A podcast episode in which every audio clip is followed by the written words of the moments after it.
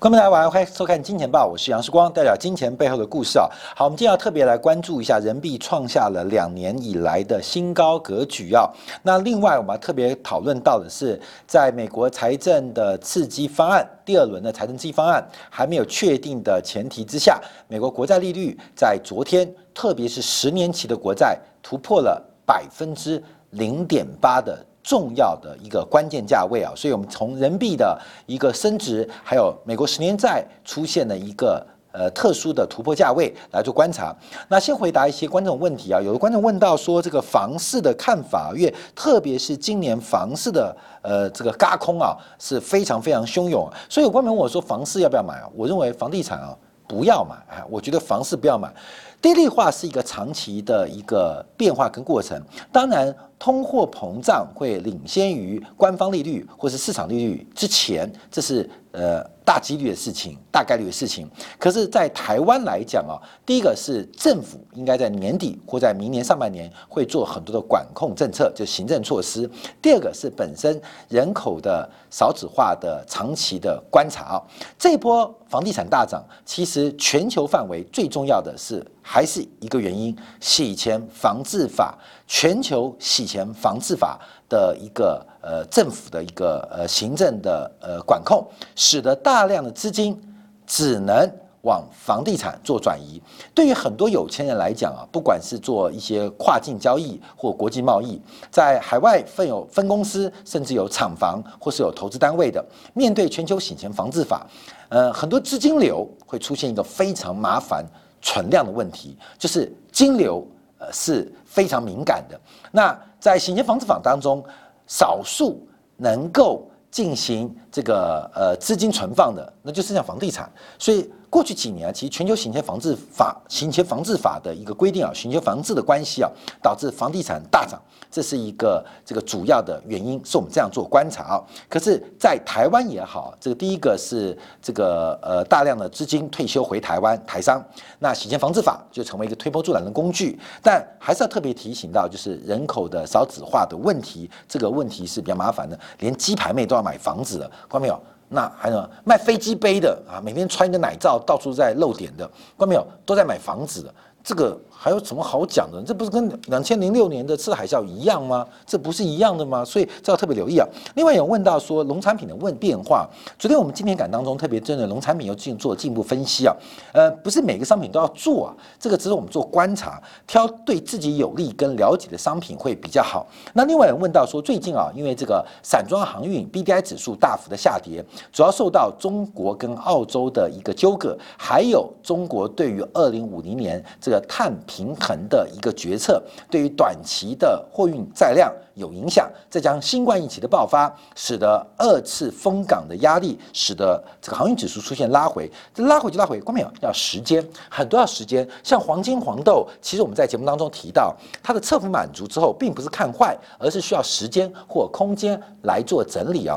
这个。买了马上会赚的，那只有乐透彩啊，只有乐透彩，他马上开奖，买了马上就有答案了，那只有在赌场上的赌桌上啊。所以很多东西啊是时间，时间是我们的敌人还是我们的朋友，就在于我们的这个部位的控制，对于风险的估值，还有一些出手点的掌握。我们在这边跟大家做一个分享啊。好，我们今天回来讲一下人民币的一变化。我们先讲我们的主轴，因为世光在前期，尤其在十月初的时候，我们做节目，我们认为六点七的关卡。是不容易被突破的，而且六点七应该是一个长期重要的人民币相对高点的位置。那事实上的变化，事实上的变化是人民币在这边已经在今天早上做出了突破。我们看到离岸人民币在过去七个交易日大幅的升值啊，在今天最高的时候来到了六点六二九三，这是美元对人民币，所以美元对人民币，所以是往下。就代表美元跌，美元对人民币是贬值的，汇率是两国货币交叉比率，所以美元对人民币。贬值就代表人民币升值，所以往下，我们再次强调，所以往下代表人民币大幅的升值。在今天离岸价来到六点六二九三，那在岸价来到六点六四，那短期跟蚂蚁金服的挂盘上市当然会有些许的关系，但我们还是要看长期观察，因为六点七它是一个非常重要的价位。我们看离岸价跟在岸价的关系，就很明显看到的是境外资金的一个流动性，由离岸价领涨在岸价的发展。离岸价领涨，在岸价发展。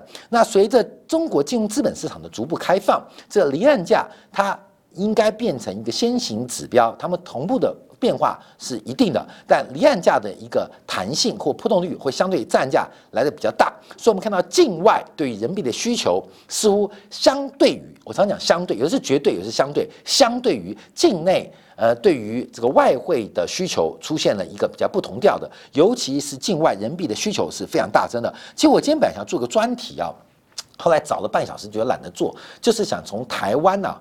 的中央银行的当局啊，有公布个数据，就台湾人，呃，人民币存款的余额跟人民币的走势关系。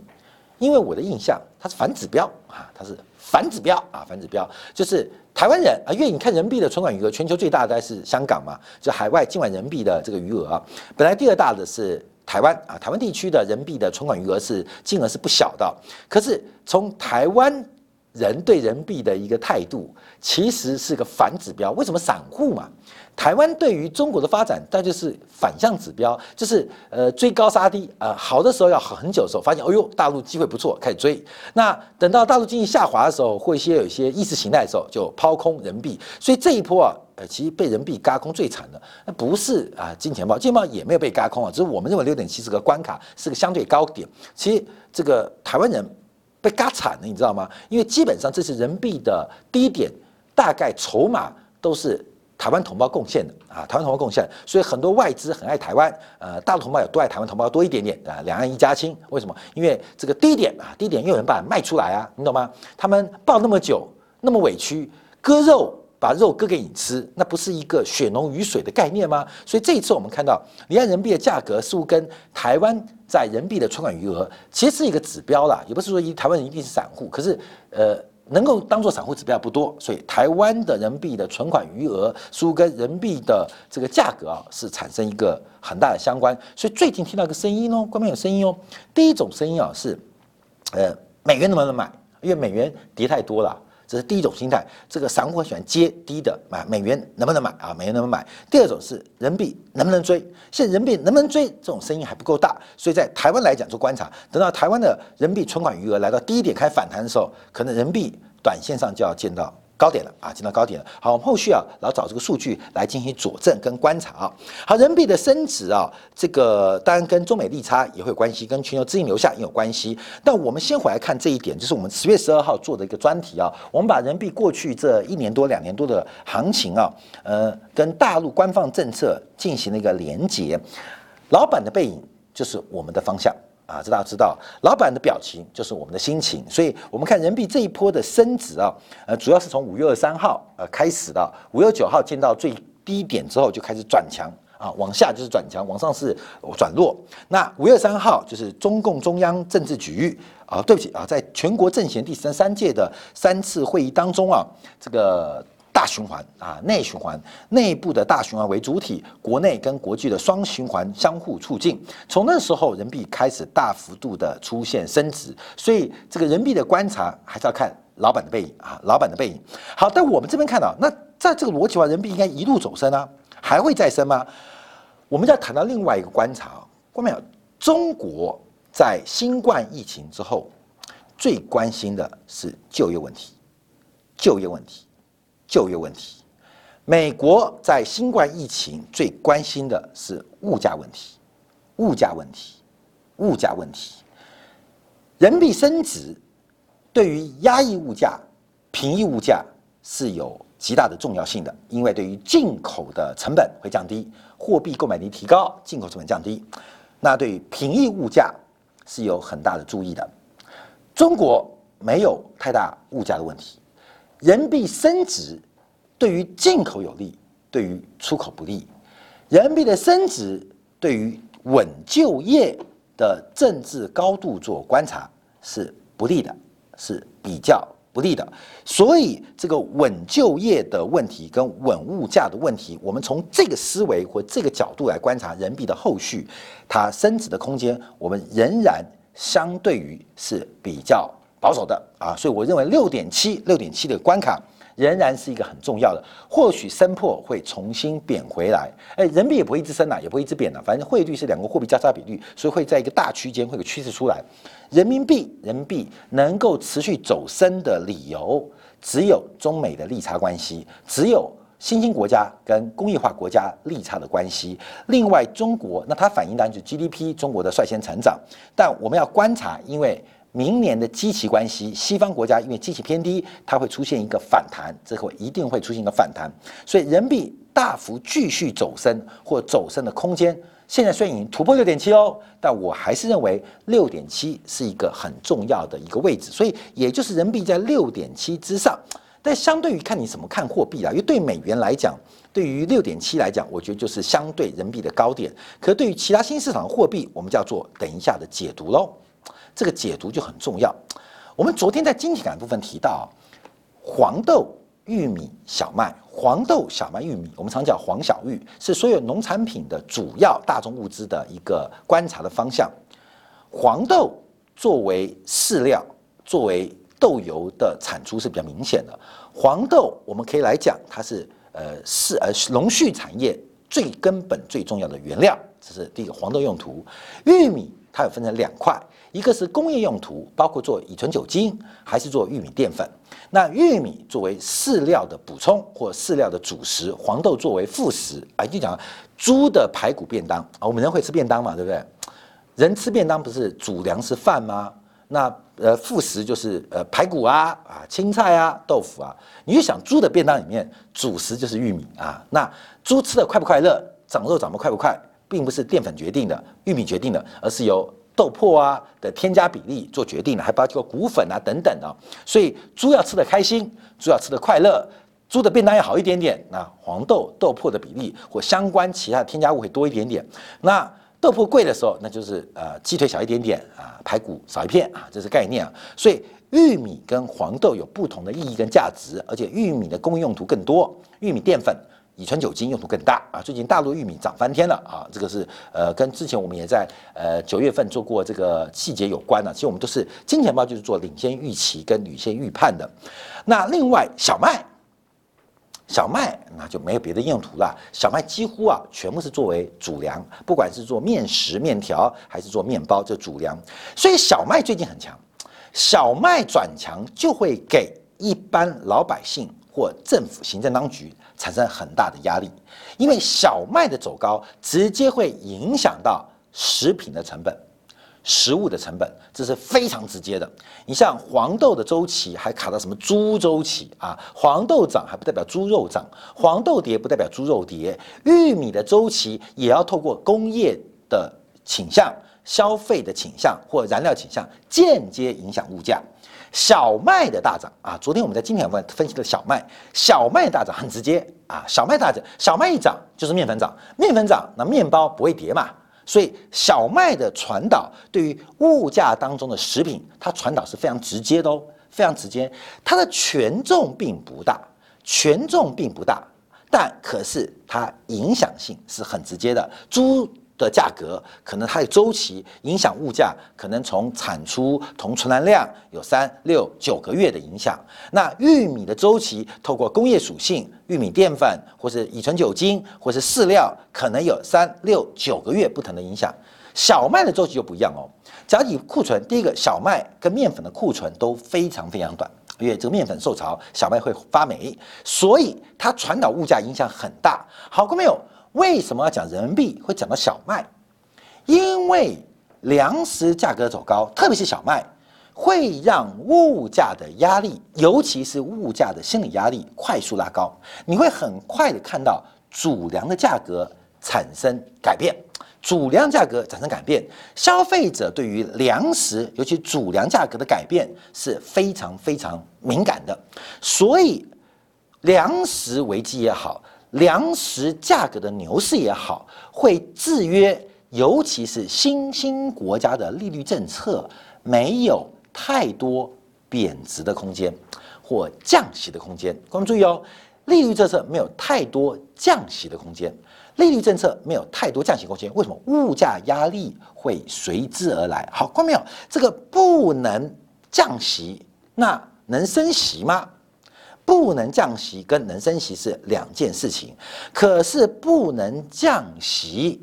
加上汇率的波动预期，会产生一些很特别的结构，就是在经济转环，尤其货币升值的过程当中，又不能降息，它会失去外部需求，会失去外部市场，这会变相的掏空新兴国家经济发展的潜力，跟加速金融市场。价格泡沫化的变化，这不是第一次，也不是第二次，新兴市场的周期就是不断的在此做回圈，在此做回圈，所以我们特别观察。那讲到人民币啊，人民币也是新兴市场的老大嘛。龙头大哥嘛，龙头大哥嘛，你看最近泰国出事，这个泰国军政府第一时间想到了中国，北京救救我。那这个变数，我们日后会跟为大家做观察啊。这个泰国的变化会有对于东协的局势，尤其今年年底，看到没有？东协的十加三、十加五要签约了，现在泰国在闹事，这个变化也很重要，很重要。好，所以我们看到人币的变化，基本上我们先从利差角度观察新市场货币的预期。基本上创造了一个呃水往低处流，钱往高处爬，所以利差关系是我们目前解读中国人民币或新上货币，包括了台币，很多新上货币反弹的主要原因。但我们还是要提醒大家注意到，第一个稳就业跟稳物价，中国稳就业摆第一，美国稳物价摆第一。不是中国要稳物价哦，也不是美国稳就业哦。美国没有太严重的就业问题，中国没有太严重物价通缩的问题，所以稳就业是中国的方向，稳通胀是美国的方向，有一二三四的差别，一二三四的差别差很多，差很多。为什么？后面谁要做大的，谁要做小的？你想做小的吗？通常要做大的嘛，对不对？所以大跟小，一二三四差很多，你知道吗？差很多，尤其是穆斯林，嗯，一很重要，因为一会决定有没有二，然后一跟二，尤其一比较重要，会决定有没有三啊。那一还是能决定有没有四啊？一起四个老婆嘛，要老大决定嘛，老大头硬嘛，所以一很重要。所以一有多重要？一去决定一切，稳就业压倒一切，稳物价压倒一切。一个是中国，一个是美国，所以人民币的升值。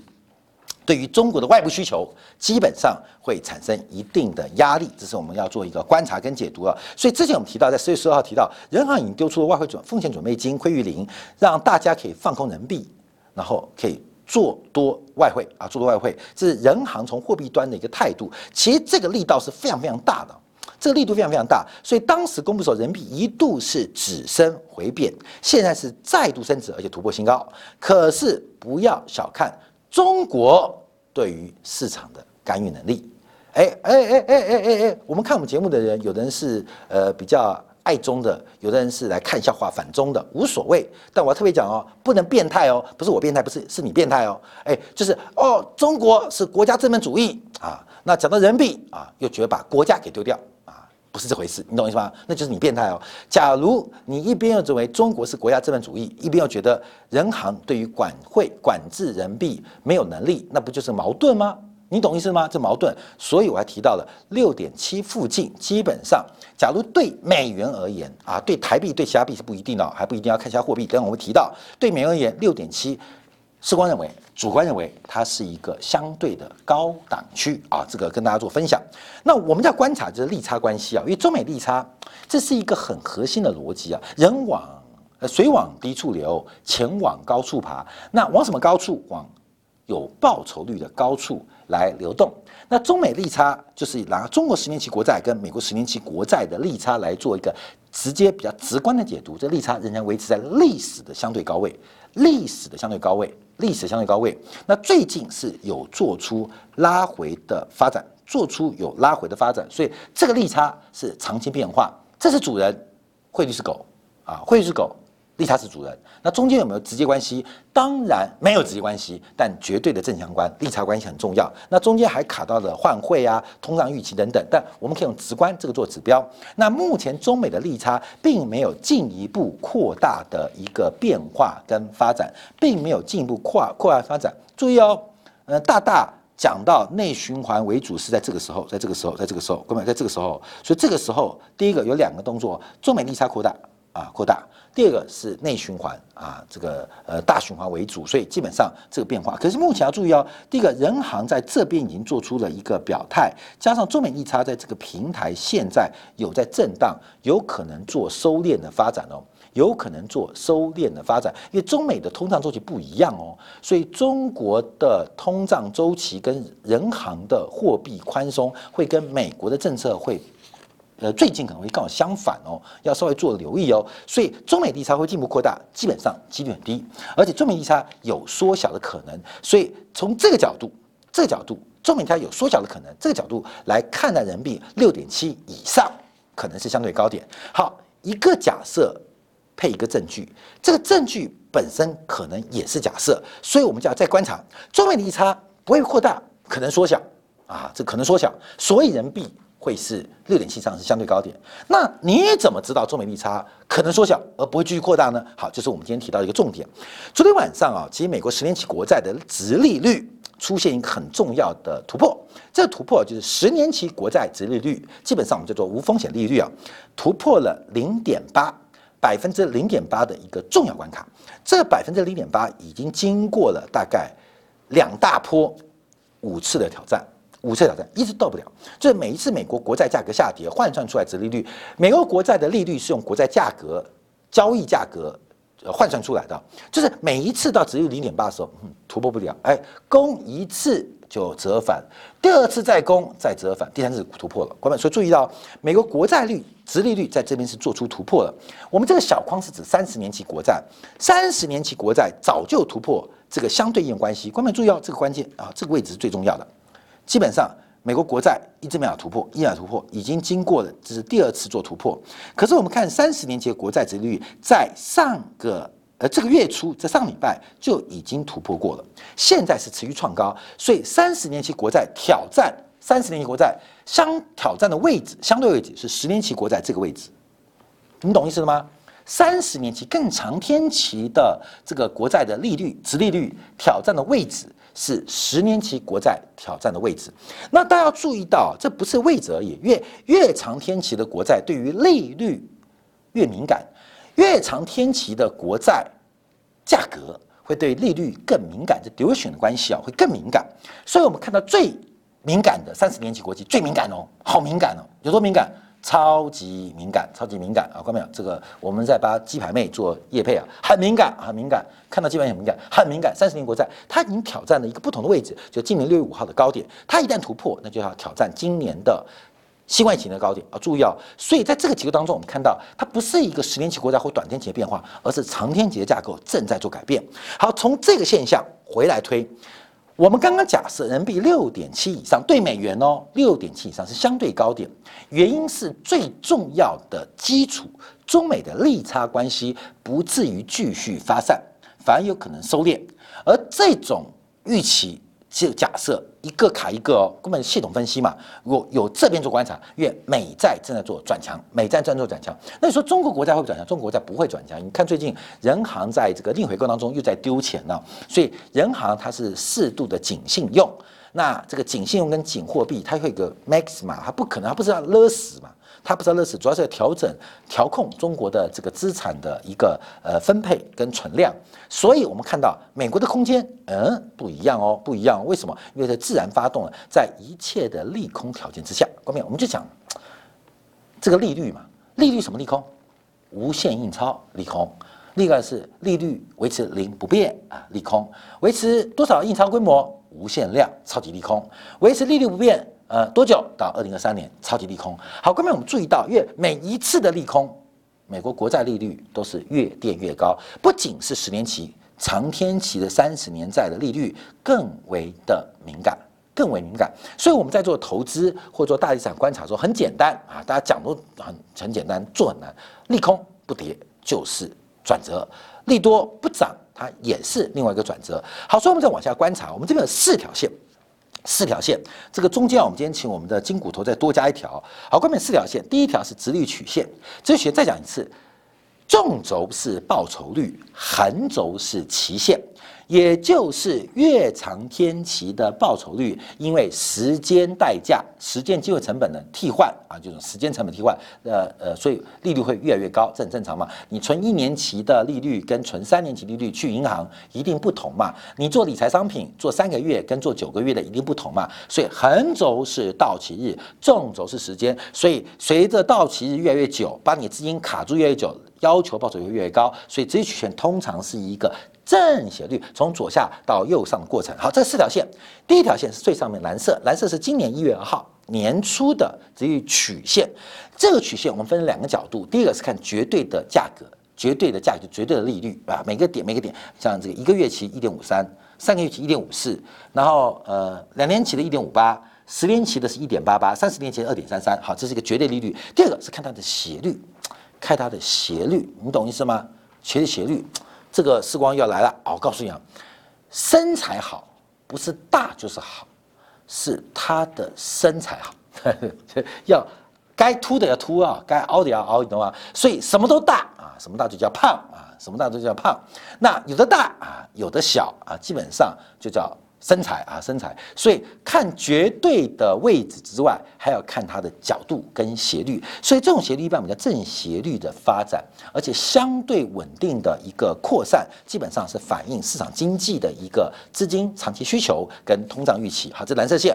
好，我们看到第二条线是第二条线是今年新冠疫情爆发，绿色线啊，绿色线是这条。第三条是七月二十一号，紫色线。最后一条是昨天啊，今天啊，最新的是红色线是今天的。那为什么抓七月十一号？因为当时我们预期美国股市来到了高点，来到高点，后面创高了。后面创高，可是不变，因为我们当时预估七月中美国股市高点是有原因的，所以我们这个原因当时有做分析，所以我们是拿七月二十一号，不是拿八月初，拿八月初的话，这价格变化更大啊，一样差不了，这个意思是一样的，所以我们这样分析，我们抓四个时间点，所以每一波啊，二零一年今年年初三月三号涨到让你改变信仰，七月十一号，我们认为美国股市的。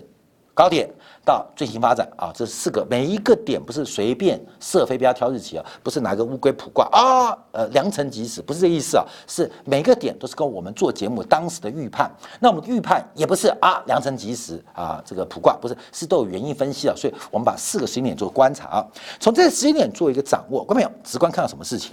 第一个是当然相对于今年年初利率全水平的往下降，可是我们现在看到的是整个。红色线的斜率，也就是今天为止啊，红色线的斜率是出现了明显的变陡峭，变陡峭，变陡峭。相对于三月二十三号，相对于七月二十一号，它都出现了一个改变的变化。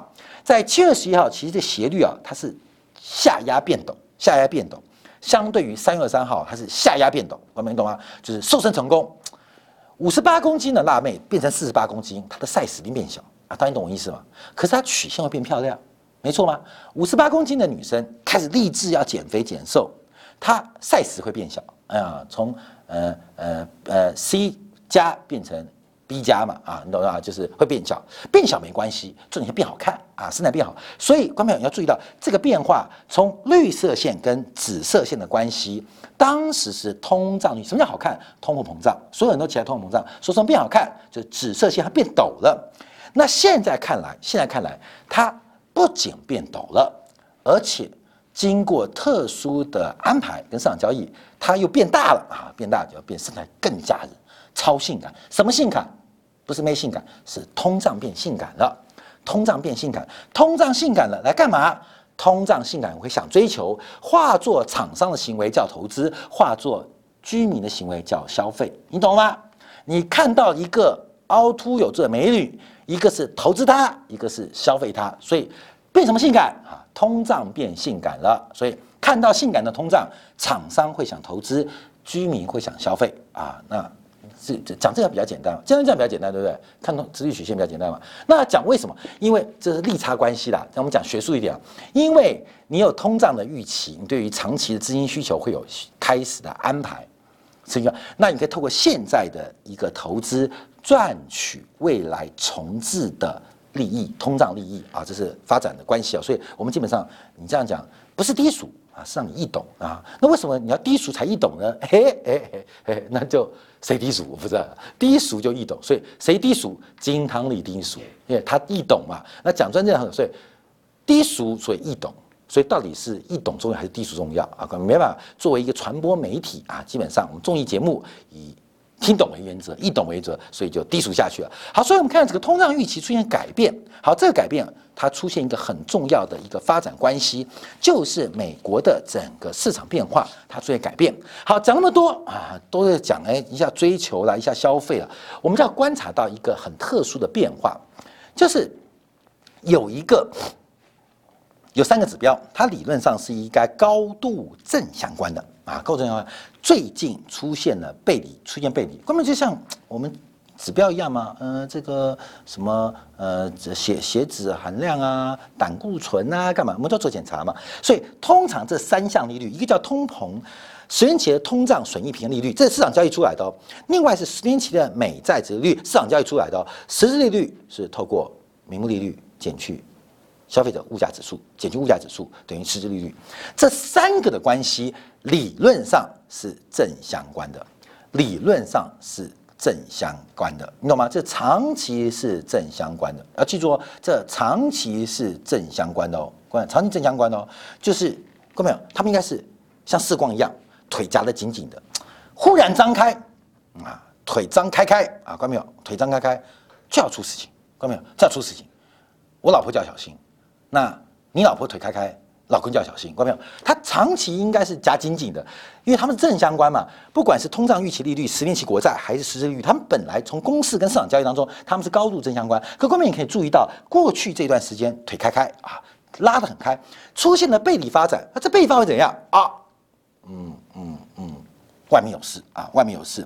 所以从他们的背离程度啊，今天也从投资墙做出一个观察，因为上次腿那么开。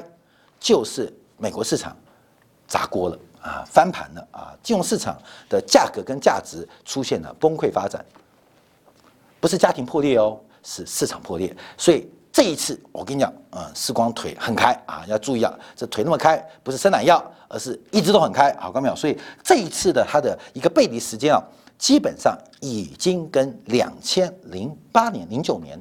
非常接近，这是一个很特别现象。好，那我们就要回来观察，因为目前明显看到是通胀预期透过市场真金白银的交易，真金白银的交易是出现往上。那配合刚刚的通胀这个直率曲线的扩散，扩散产生了外面有性感美女，你懂吗？很美很美哦，革命家搬来一个年轻辣妹哦，很性感哦，魂已经被牵走了。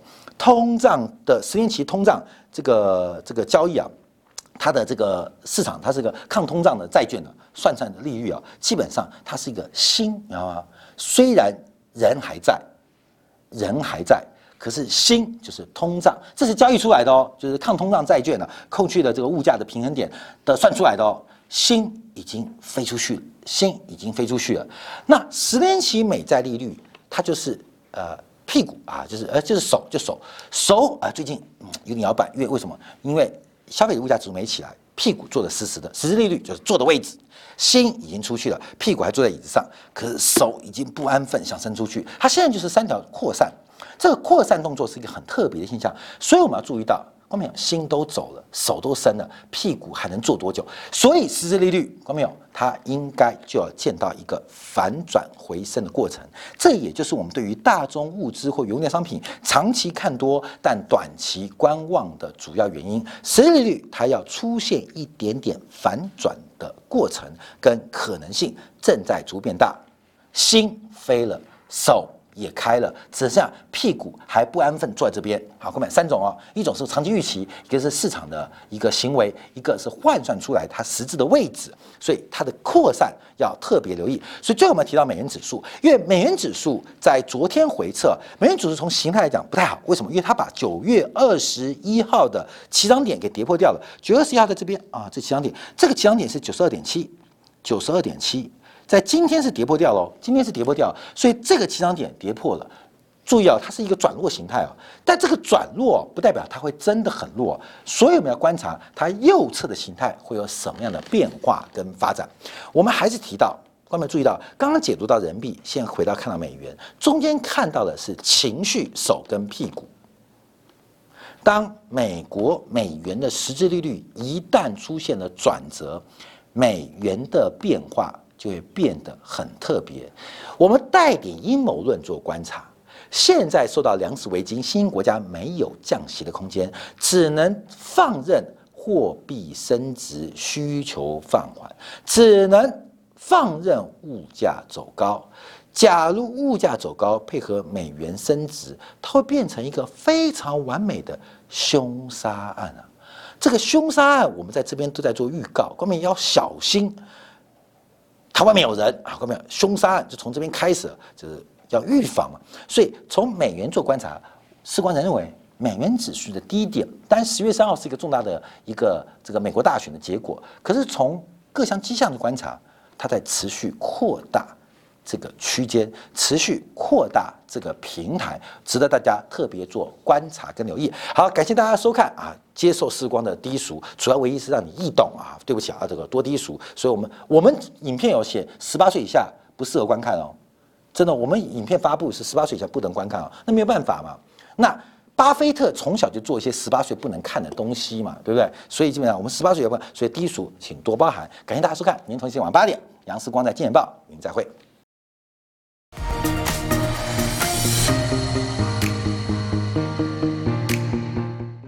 有喜欢以上的影片，记得订阅、点赞、开铃铛，已经关注我哦。